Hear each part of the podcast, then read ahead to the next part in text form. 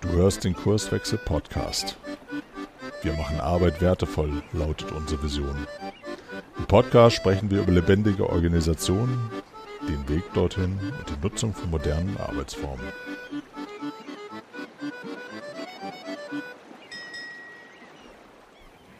Hallo und herzlich willkommen im Kurswechsel Podcast. Heute mit Caroline und Frank, mit Frank Düsterbeck. Wir haben ja zwei Franks, daher sei das nochmal gesagt.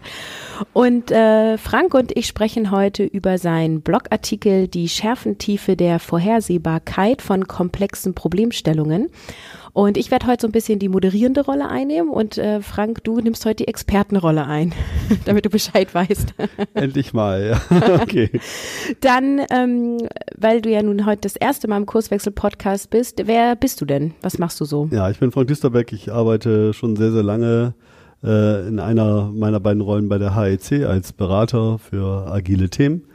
Äh, vor allem auch für die Softwareentwicklung natürlich, weil wir bei der HEC Softwareentwicklung machen. Und in meiner anderen Rolle bin ich bei Kurswechsel, der, unserer Unternehmensberatung. Und da beraten wir eben Unternehmen für moderne Organisationen, moderne Führung. Ja. Und bevor wir über deinen Artikel im Detail sprechen, würde ich das Thema gerne einmal in das große Ganze einordnen, weil ich das immer einfacher finde für die, die zuhören. Ähm, in welchem Kontext hast du das geschrieben? Wo ordnen wir dieses Thema ein? Ja, das, das habe ich in dem Kontext geschrieben, dass wir immer wieder konfrontiert werden, ob das in der Softwareentwicklung ist, aber auch in der Produktherstellung allgemein, dass äh, Menschen natürlich gerne, gerne, gerne wissen wollen, was kostet der Spaß vorher, äh, wie teuer soll es sein, was muss ich da als Budget planen. Und wenn wir innovative neue Vorhaben haben, und wie gesagt, das ist unabhängig davon, ob wir eine Softwareentwicklung machen oder einen Flughafen bauen, dann ist diese Frage eigentlich gar nicht ehrlich zu beantworten. Sie wird aber trotzdem gestellt, insbesondere zum Beispiel auch in Ausschreibungen, wo es dann am besten noch nach dem kostengünstigsten geht. Und das beschäftigt uns sehr und ich wollte ein bisschen mehr Klarheit reinbringen und mehr Einordnungsmöglichkeit, was wirklich vorherseh, vorhersagbar sagbar ist und was auch nicht vorhersagbar ist. Und deswegen ähm, habe ich diesen Blogartikel Artikel geschrieben. Ja, spannend. Dann steigen wir doch da gerade ein. Was ist denn vorhersehbar und vor oder vorhersagbar? Ja, das ist jetzt eben sehr abhängig von der Problemstellung, die zu lösen ist. Ne? Und da, darum dreht sich alles. Das heißt, äh, was schon mal intelligent ist, ist, sich die Problemstellung genauer anzuschauen und äh, mal zu überlegen, ist das jetzt ein Problem, was wir schon mal gelöst haben oder ist es ein Problem, was wir noch nicht gelöst haben? Das heißt, ich äh, ordne das entsprechend ein oder man ordnet das entsprechend ein. Haben wir diesen Flughafen schon mal gebaut in der Art oder gibt es irgendwelche Sachen, wo wir äh, Unsicherheit verspüren? Also wo wir noch Unwissen haben zum Beispiel, was da alles passieren kann, um, wo wir vielleicht aber auch Risiken entdecken, wo wir durchaus schon eine Auswirkung wissen und eine Eintrittswahrscheinlichkeit auch äh, definieren können. Das heißt, das Auseinandersetzen mit der Problemstellung bedeutet aber auch dann ähm, die Problemstellung durchaus mal in Frage zu stellen. Für uns auch, wenn wir Produkte entwickeln, zu hinterfragen, ist das ein sinnvolles Produkt oder kein sinnvolles Produkt, was wir da machen. Darf ich da gleich einmal ja, einhaken, weil wenn ich auch schon mal einen Flughafen gebaut habe, heißt das ja nicht unbedingt, dass ich weiß, wie es geht, wenn ich jetzt einen neuen Flughafen baue, oder? Weil jeder Flughafen ist anders und ich habe immer so viele Variablen, also kann ich das dann doch besser abschätzen? Fragezeichen. Ja, das, das ist genau die Sache, die wir jetzt hinterfragen müssen. Also wenn wir eine Problemstellung haben, die wollen wir lösen, dann ist es klug zu hinterfragen, was sind Bestandteile dieser Problemstellung, wo wir schon Wissen drüber haben, das heißt, das haben wir schon, äh, Wissen über die Lösung haben. Das heißt, das haben wir schon mal gemacht. Und diese Bestandteile können wir durchaus auch planen, vorhersehen, weil wir, wenn wir das intelligent vorher die Lösung gemacht haben, haben wir vielleicht gemessen, wie lange wir brauchen, was wir dafür brauchen, welchen Aufwand wir betreiben müssen. Dann ist es aber so, dass solche Problemstellungen auch bedeuten, es gibt Anteile, wo wir die Lösung eben noch nicht wissen, wo wir Kreativität brauchen, wo wir innovativ vielleicht sein müssen und wo wir neue Lösungswege entdecken müssen. Das können wir nicht planen. Das wissen wir nicht, weil wir diese Kenntnis um die Lösung dort noch nicht haben. Die müssen wir erst finden. Das heißt, Planung im Sinne von morgen machen wir dies, übermorgen machen wir das und das ist eine Meilensteinplanung, detailliert am besten noch bis zum Ende.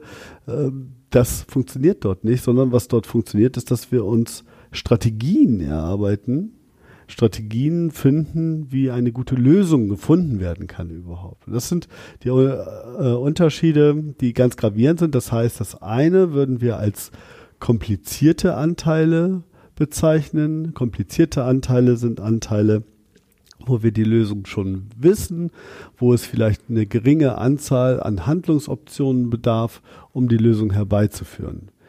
Wir kennen das auch, ähm, dass man sagt, okay, die werden jetzt so konnotiert mit der Farbe Blau, das ist automatisierbar, da braucht man im Zweifel Könner, die das schon mal gemacht haben, oder aber auch eben Maschinen, die das umsetzen können. Da sind wir sicher im Sinne von, wir können es planen. Auf der anderen Seite die komplexen Anteile, die konnotieren wir mit der Farbe Rot.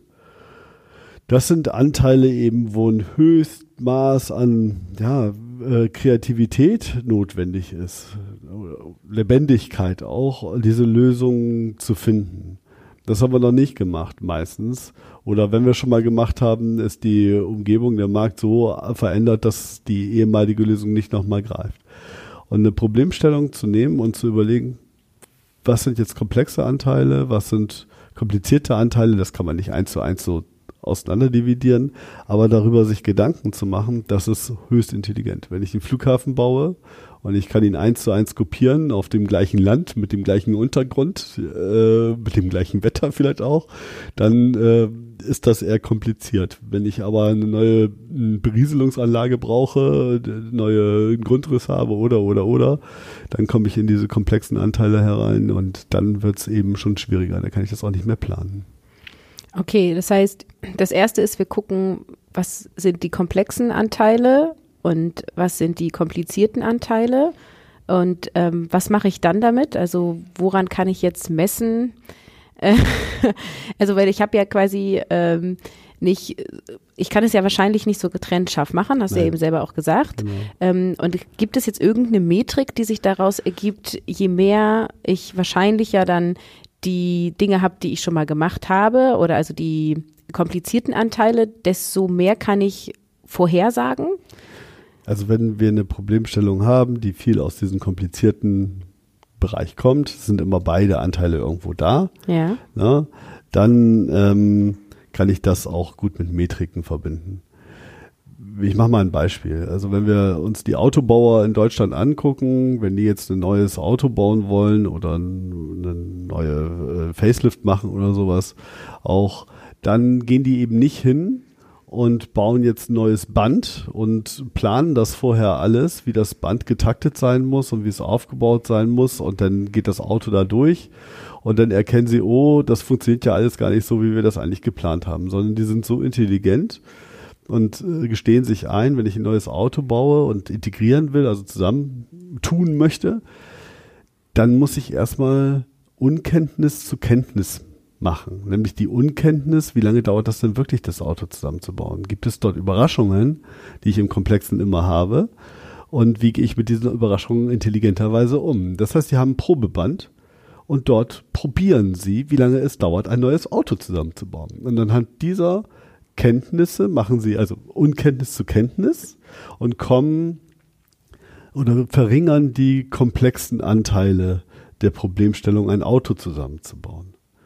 So, und das ist genauso das, und das ist ja auch in diesem Blogartikel, äh, in der Grafik so, da geht es eben um, um die Vorhersagbarkeit, Vorhersehbarkeit und dort habe ich eine Grafik, die genau das darstellen soll. Das heißt, wenn man sich das so ein bisschen vorstellt wie eine Fotokamera, wenn man ein Foto macht, wenn ich jetzt ein Foto von dir mache, ein Porträt, na, dann ist deine Nase und deine Augen hoffentlich einigermaßen scharf und der Hintergrund ist unscharf. Und wenn ich mir das jetzt vorstelle, analog nehme zur, zur Welt der Vorhersehbarkeit, im komplizierten beziehungsweise im komplexen, dann ist es so, wenn ich komplizierte, eine Problemstellung habe, die fast nur aus komplizierten Anteilen besteht und ich bin Könner und kann auch damit umgehen mit solchen Problemstellungen, dann kann ich sehr weit in die Tiefe schauen. Die Schärfentiefe ist groß. Ne? Ich kann auch, äh, also in diesem Fall in die Zukunft gucken und kann das alles wunderbar planen. Je mehr komplexe Anteile ich habe, desto unschärfer wird das. Bis hin dazu, wenn ich eine Problemstellung habe, die mir vielleicht gar nicht bekannt ist, äh, wo ich äh, überhaupt noch gar nichts weiß drüber, dann ist selbst deine Nase und deine Augen sind unscharf und weiter in die Ferne kann ich sowieso nicht schauen. Also es verschwimmt für mich und die Vorhersagbarkeit wird geringer. Und was wir jetzt versuchen ist, äh, in intelligenten Vorgehensweisen, mittels intelligenter Vorgehensweise diese Schärfentiefe der Vorhersehbarkeit so nach in den komplizierten Bereich zu bewegen, dass ich mehr planen kann. Dazu muss ich Unkenntnis zu Kenntnis machen. Und da gibt es eben Methoden und Wege, wie wir das einigermaßen gut auf die Kette kriegen, eine Problemstellung, die erstmal sehr komplex ist, sehr groß ist, zu zerlegen in werthaltige kleinere Problemstellungen oder Unterprobleme nennt man das auch, um die komplexen Anteile besser greifbar zu machen und sie im Zweifel zuerst abarbeitbar zu machen und Kenntnis, äh, Unkenntnis zu Kenntnis zu machen. Genauso wie der Autobauer, der sein Probeband hat und dort auch erstmal guckt, was gibt es alles für Überraschungen, was sind alles für komplexe äh, ähm, Probleme dort und da versucht eben sich der Kompliziertheit mehr zu nähern. Ne? Kannst du ein paar Beispiele für solche Methoden nennen? Ja, also wir, da kommt sehr viel aus dem Agilen und was wir dort benutzen ist, wir als allererstes versuchen wir uns der Problemstellung zu nähern. Wir wollen die Problemstellung besser verstehen. Warum kommt das Problem überhaupt hoch? Was für Probleme sind es? Wir wollen das besser einordnen. Und wir arbeiten dann, auch hier gilt nicht nur in der Softwareentwicklung, sondern eben in allen Produktherstellungen, zum Beispiel mit äh, Personas. Personas symbolisieren den Nutzer oder den Bedarfsträger oder auch den Nutznießer der also, wenn wir das Problem für ihn lösen, irgendwas davon hat, nämlich seinen Nutzen, Wert. Und das müssen wir verstehen. Und häufig ist es so, dass diese Nutzer vielleicht gar nicht so richtig das Problem mh, hm, erzählen können. Das heißt, da gibt es dann viele, viele geeignete Methoden, ähm, diese Probleme, sich den Problemen näher zu, zu nähern und mehr Kenntnis über die Problemstellung zu gewinnen. Wenn wir diese gewonnen haben, also wenn wir Personas gebildet haben, also wie gesagt, die kann man auch als Zielgruppen be bezeichnen, wenn man das möchte, um das ein bisschen greifbarer zu machen, dann können wir uns mit diesem Problem auch besser identifizieren. Es wird greifbarer für uns, also halt wie in einem guten Buch, wo die Charaktere, wenn sie gut beschrieben sind, ne, versteht man die besser. Mit einigen kann man sich vielleicht auch identifizieren und das Ganze äh, wird dichter, die Geschichte. Und genauso versuchen wir das eben auch äh, bei der Produktherstellung ne, oder Dienstleistungen neue zu finden. Also diese, die Charaktere dort äh, besser zu charakterisieren, zu verstehen. Und wenn wir das gemacht haben, dann gehen wir eben hin und äh, bilden vielleicht eine Vision. Also was wollen wir machen als Ganzes? Was wollen wir ähm, für Nutzen herstellen? und versuchen dann, und das ist nicht ganz so trivial, diese Problemstellung zu zerlegen mittels geeigneter Verfahren. Ich erzähle gleich eins, um uns weiter der Problemstellung zu nähern. Ein geeignetes, schönes Verfahren ist, das sind ja vielleicht auch Anforderungen, die gestellt werden an ein Produkt oder eine Dienstleistung, diese Anforderungen näher äh, zu erkennen. Und dazu äh, ist eine schöne Methode das Story Mapping. Das heißt, wir nehmen ausgehend von den Personas, gehen wir hin und überlegen, okay, was sind so typische äh, Dinge, die die Personas machen würden, jetzt mit dem neuen Produkt, damit sie ihren Nutzen generieren können. Und äh, das machen wir mit den Personas zusammen, also mit echten Menschen meistens oder Vertretern dieser, dieser Personas und die ähm, schreiben dann sogenannte User-Tasks auf. Ne? Ich mache das damit und das hilft mir hierbei und das hilft mir dabei und dann priorisieren wir das auch noch, was ist besonders wichtig. Und bei diesem Zerlegen der Problemstellung in Unterprobleme, die hoffentlich weiterhin werthaltig sind, also wenn ich ein Unterproblem löse, hat es einen Wert für den Nutzer, das ist ganz wichtig dabei, erkennen wir sogenannte Komplexitätstreiber. Da sind Sachen bei, die, äh, die hat man vielleicht schon mal gemacht. Auch das ist überhaupt kein Problem. Nehmen wir mal wieder eine Software. Jeder kennt das. Man muss sich vielleicht irgendwo einloggen oder sowas und äh, sein Username, Passwort da eingeben. Ne? Das haben wir schon millionenfach gemacht. Äh, manchmal kann das auch durchaus komplexer sein, aber meistens ist das doch gut handhabbar. Also das sind eher so komplizierte Probleme. Die, das können wir. Ähm, aber es gibt vielleicht Dinge wie eine SAP-Echtzeitanbindung oder sowas, das hat noch keiner geschafft. Ja, und äh, das, da müssen wir erstmal Kenntnisse sammeln. Und das erkennen wir, wenn wir so ein Story-Mapping machen. Das heißt, wenn wir eine Matrix aufbauen mit diesen äh, User-Tasks, mit diesen Dingen, die die Benutzer damit machen, und dabei erkennen wir diese Komplexitätstreiber und erkennen auch, was wir noch nicht gemacht haben. So, und äh, das ist eine super spannende Sache. Und diese Komplexitätstreiber priorisieren wir so, dass wir sie als erstes machen, wenn sie wichtig sind, wenn sie wirklich wichtig sind für das Gesamtding, was wir machen wollen. Und das sind die Sachen auch, wo wir zuerst ran müssen, um Unkenntnis zu Kenntnis zu machen. Das heißt, dort würden wir sogenannte kleine Prototypen aufbauen. Spikes kann man das im Agilen auch nennen oder äh, ja, wir kennen das eben als, als schnelles Prototyping und gehen hin und gucken, geht das überhaupt? SAP Echtzeitanbindung, kleinen Prototypen bauen, können wir sowas überhaupt machen? In der Ausprägung, wie wir es brauchen auch. Und äh, wenn wir dann erkennen, na, das geht gar nicht, dann müssen wir uns was anderes einfallen lassen. Also da ist es genau dieses Vorgehen, aus den, diese Komplexitätstreiber zuerst zu nehmen, genauso wie am Probeband auch, beim Autobauer, Unkenntnis zu Kenntnis zu machen und das ganze Ding dann greifbarer zu machen. Bedeutet im Umkehrschluss aber auch, zu Anfang einer solchen Problemstellung, wenn es dann komplexe Anteile hat, können wir keine Vorhersage machen, wann das fertig ist. Es wäre eine Lüge. Und auf diese Lüge verlassen sich Menschen. Aufgrund der Unkenntnis über Komplexität und Kompliziertheit.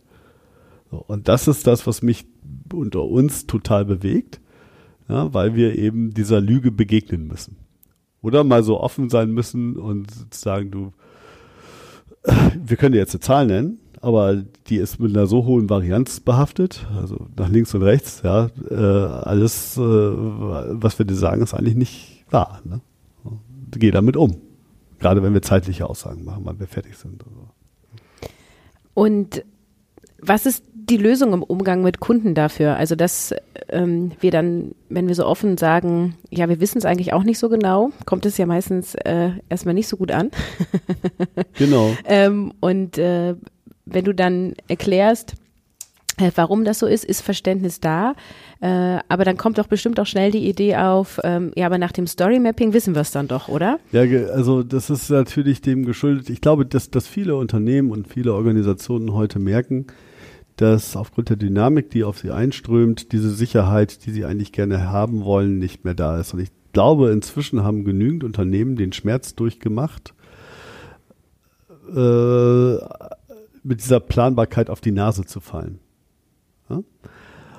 So, und das Story Mapping, wenn wir das als eine, es gibt noch mehrere andere Methoden, aber ich habe das jetzt mal als eine Möglichkeit äh, genannt, äh, komplexe Anteile zu erkennen wenn wir das, wir machen das ja mit den Kunden zusammen. Das machen wir deswegen mit den Kunden zusammen, weil wir damit Bewusstseinsarbeit machen. Wir machen Bewusstseinsarbeit für Systemtheorie, für die äh, Komplexität der Problemstellung und der Kunde erkennt das dabei selber. Also der wird sich selber gewahr seiner eigenen Unfähigkeit, ein Problem komplett zu zerlegen beziehungsweise komplett darzustellen auch. Und das ist auch nicht böse, das ist einfach nur völlig okay.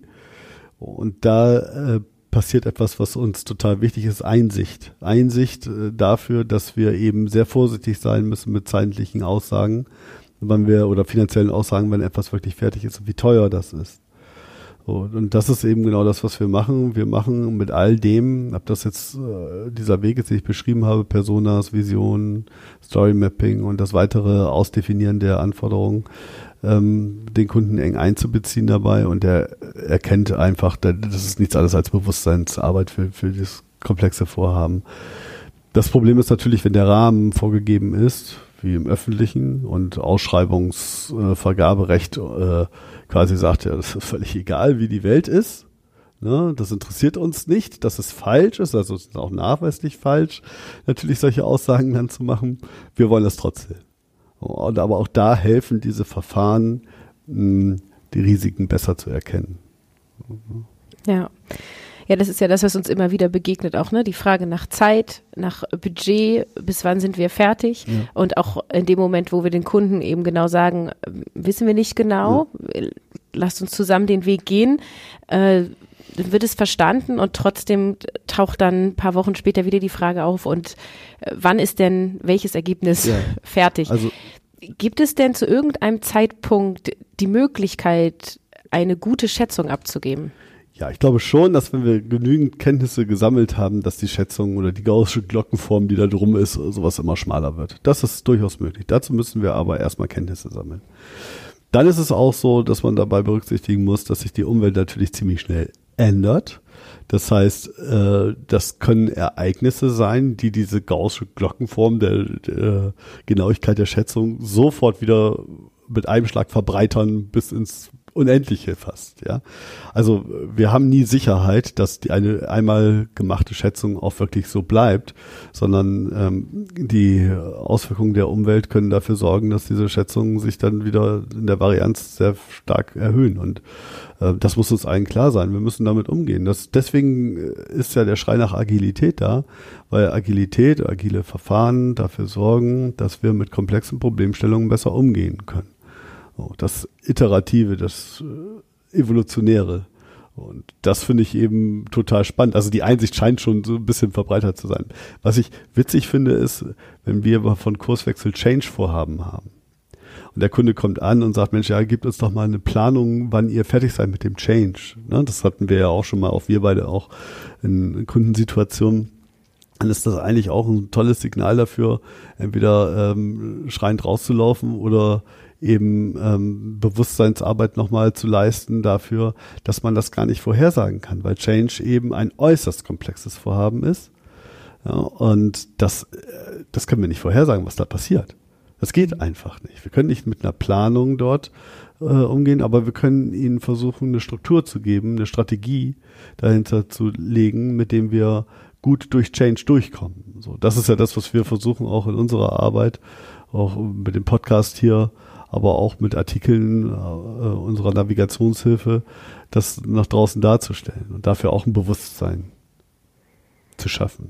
Ja, das ist ja ganz spannend. Also das ähm, höre ich ja auch vom Kunden so, ähm, der Change muss kontrolliert werden, der muss geplant werden.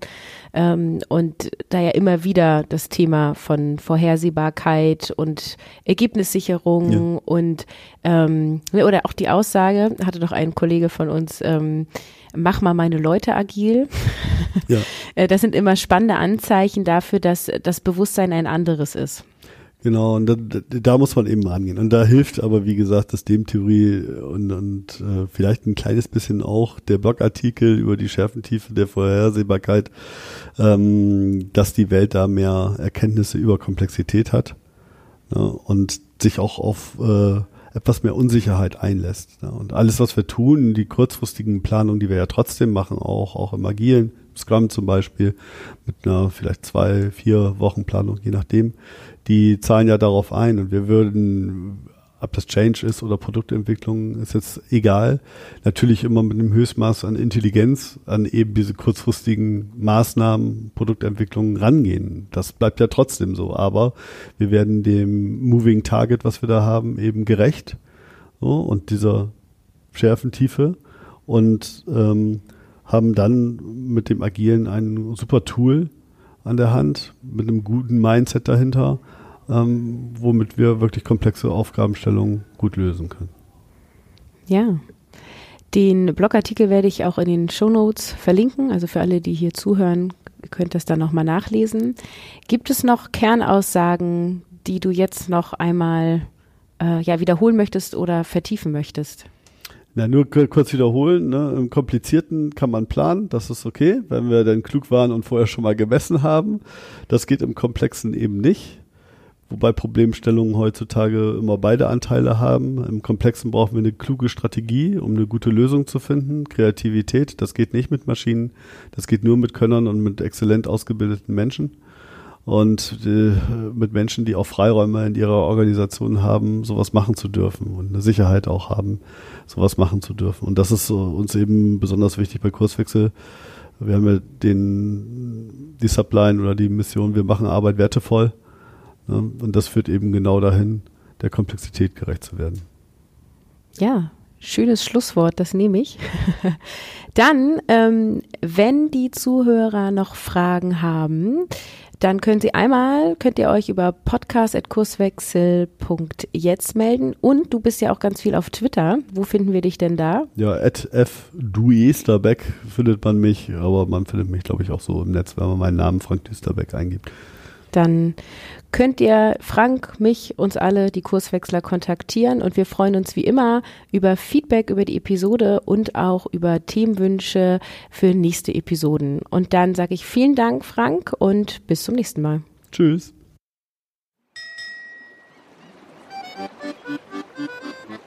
Folge uns auch auf Twitter unter @kurswechsler und diskutiere mit uns über agile Themen.